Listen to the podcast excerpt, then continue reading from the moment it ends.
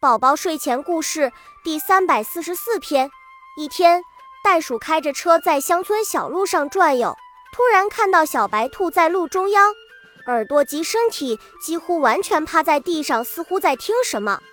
于是，袋鼠停下车，很好奇地问小白兔：“请问一下，你在听什么？半小时前这里有一辆大货车经过。”哇靠，这么神！